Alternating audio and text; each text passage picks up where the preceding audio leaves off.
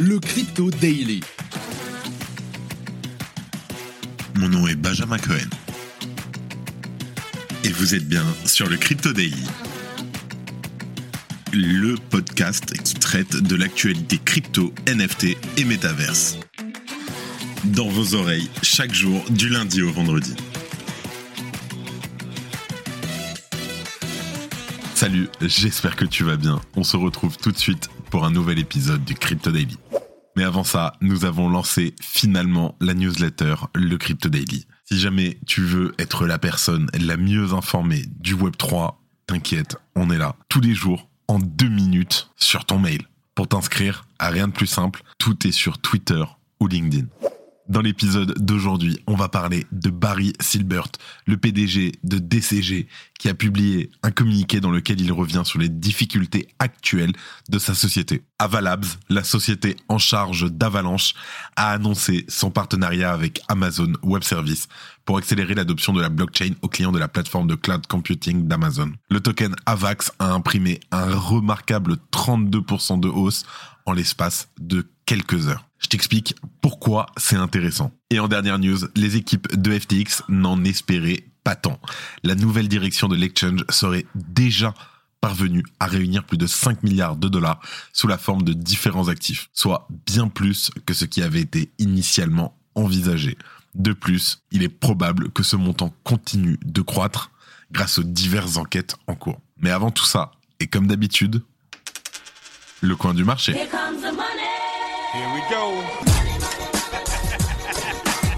Nous enregistrons cet épisode, nous sommes le 12 janvier 2023 et il est 14h. Quel kiff, quelle belle journée. Ah là là, ça a des airs de bull run, mais on ne l'est pas encore, mais ça sent bon, ça sent bon dans l'air pour l'instant. On a une market cap globale qui s'approche des 900 milliards de dollars avec une hausse de 3% en 24 heures, un Bitcoin plus 4,5% qui a repassé la barre des 18 000. On est présentement à 18 200 dollars. Ether, pareil, plus 5% quasiment à 1400 dollars. C'est magnifique. Le BNB en hausse légère de 2% à 282 dollars. Qui on a d'autres qui fait des grosses poussées? Et on a le Polkadot par exemple en 4% qui repasse les 5 dollars, le Solana qui repasse au-dessus des 16 dollars, et bien sûr le Avalanche en hausse de 22% à 15,2 dollars. Allez, on passe aux news. On parle de DCG et de son PDG qui est sorti du silence. Alors que l'entreprise est dans la tourmente, Barry Silbert, PDG et fondateur de Digital Currency Group, DCG, a publié une lettre à destination des actionnaires du groupe afin de commenter la situation actuelle. Pour info, DCG possède des parts dans plus de 200 sociétés de l'écosystème crypto et la holding est notamment connue pour être à la tête du média Coindesk, Grayscale ou encore Genesis. Ce sont les difficultés financières de ce dernier acteur qui laissent planer le doute sur la santé globale du groupe, mais Barry Silbert explique que chaque société est indépendante avec leurs propres équipes de direction et leurs propres comptes bancaires. Néanmoins, il reconnaît que celles-ci ne sont pas à l'abri des effets de la tourmente actuelle. En revanche, cette dernière année a été la plus difficile de ma vie, tant sur le plan personnel que professionnel. Les mauvais acteurs et les explosions répétées ont fait des ravages dans notre industrie, avec des effets d'entraînement qui s'étendent au loin.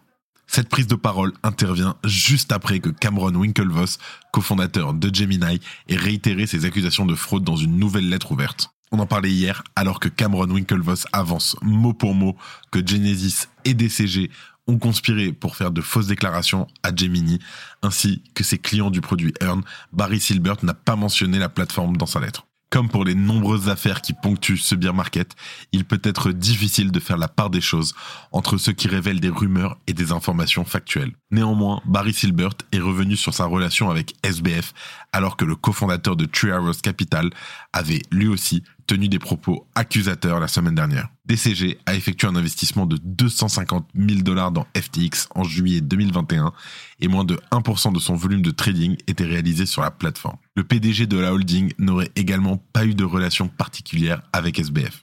Mis à part une conversation à l'été 2022 et quelques emails à l'époque, Barry ne se souvient pas avoir jamais parlé, rencontré ou communiqué en privé avec lui. Par ailleurs, si Genesis était lié à Alameda Research par des prêts et des relations commerciales, ce n'aurait pas été le cas de DCG. Tandis que Genesis est en difficulté, DCG, lui, doit 447,5 millions de dollars et presque 5000 BTC au travers d'un prêt arrivant à échéance en mai prochain. À la vue des actualités récentes, si DCG arrive à se sortir de cette crise, il n'est pas certain que ce soit le cas de toutes les sociétés dans lesquelles il possède des parts. Si tu aimes le daily, une note et un commentaire nous aident énormément. Aussi, si tu ne veux rien rater de l'actualité, n'oublie pas qu'on a une newsletter en deux minutes disponible chaque jour. Abonne-toi. Ok, en deuxième news, on parle de la grosse, grosse news de la journée. C'est Avalanche qui s'associe avec Amazon. Alors, je t'explique tout et surtout pourquoi c'est important. Alors, les deux sociétés se sont associées avec pour objectif d'accélérer l'adoption de la blockchain par les entreprises, les institutions et les gouvernements. Évidemment, cette annonce n'a pas tardé à embraser les investisseurs, le AVAX d'Avalanche ayant entamé un remarquable rallye haussier de près de plus 32% en l'espace de quelques heures. Le cours de l'actif a ensuite retracé de quelques pourcents, mais l'actif s'échange toujours aux alentours des 15,45 dollars. Alors, en quoi ça consiste?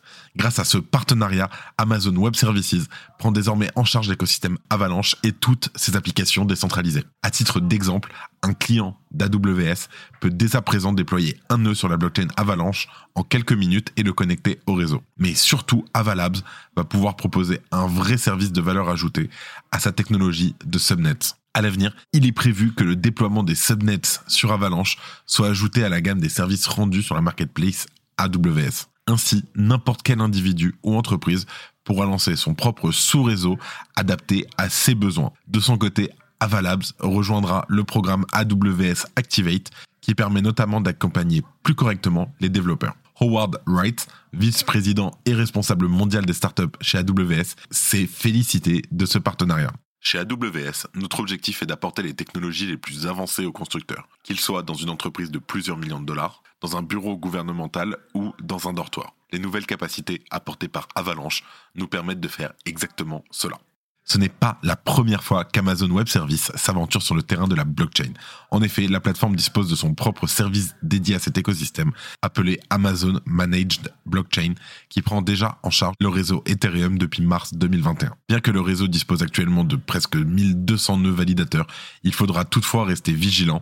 La délégation à des services de cloud computing comme AVS peut impacter fortement la décentralisation du réseau, composante principale de sa bonne santé. Ce partenariat entre AWS et Avalabs permet également aux développeurs d'applications décentralisées sur la blockchain de bénéficier des avantages de l'AWS GovCloud, qui est l'infrastructure et les services cloud d'Amazon Web Services réservés à ses clients soumis à des normes spécifiques imposées par les autorités fédérales, étatiques et locales américaines. L'AWS GovCloud permet ainsi aux développeurs de concevoir des applications décentralisées qui satisferont aux exigences légales comme la norme fédérale du traitement de l'information aux États-Unis.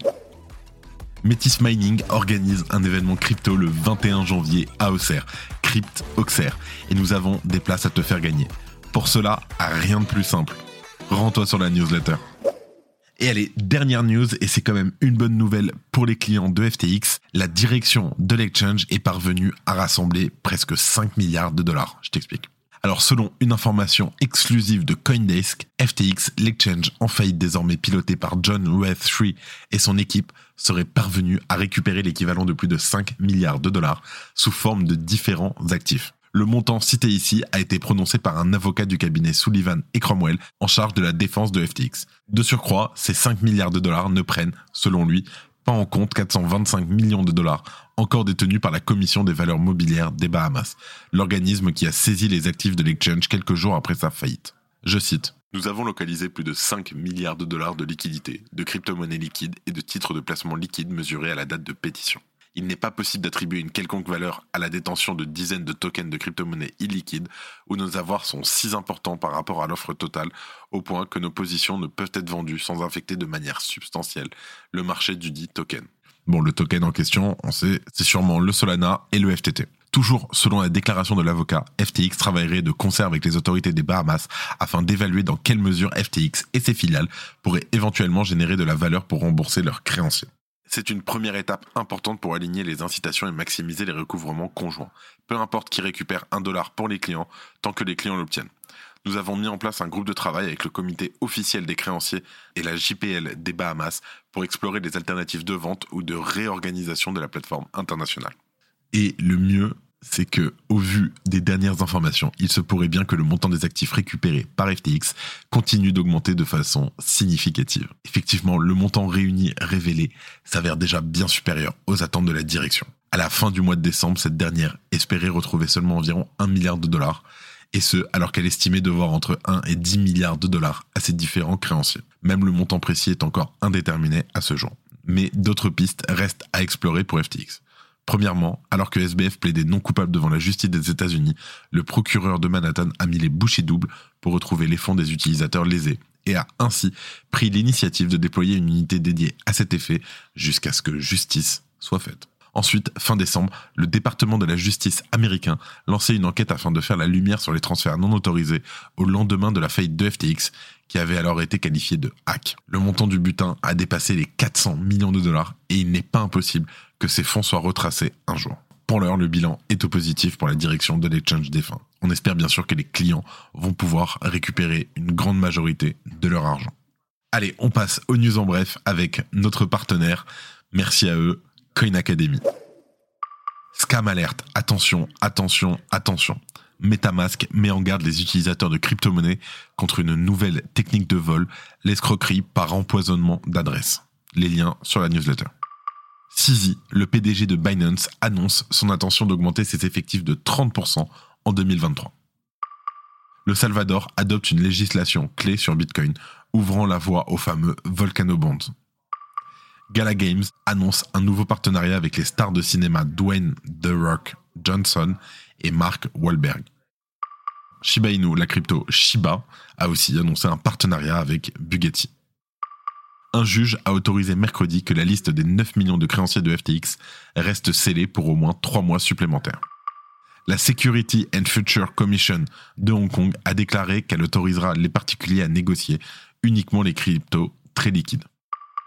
Yuga Labs, créateur de la collection Bandai Piot Club, a annoncé une nouvelle collection et a dévoilé son projet de gamification du processus de mint des NFT. Binance a obtenu l'enregistrement de l'autorité suédoise de surveillance financière et est désormais autorisé dans 7 États membres de l'Union européenne et dans 15 juridictions dans le monde.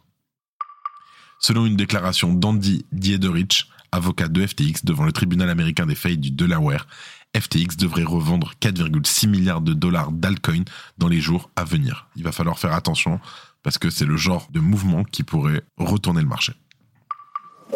Et voilà, merci de ton écoute. C'est tout pour aujourd'hui, c'est la fin de ce résumé de l'actualité du jour. Évidemment, pensez à vous abonner pour ne pas rater le suivant, quelle que soit d'ailleurs l'application que vous utilisez pour m'écouter. Rendez-vous aussi sur Twitter et LinkedIn pour d'autres contenus d'actualité exclusifs.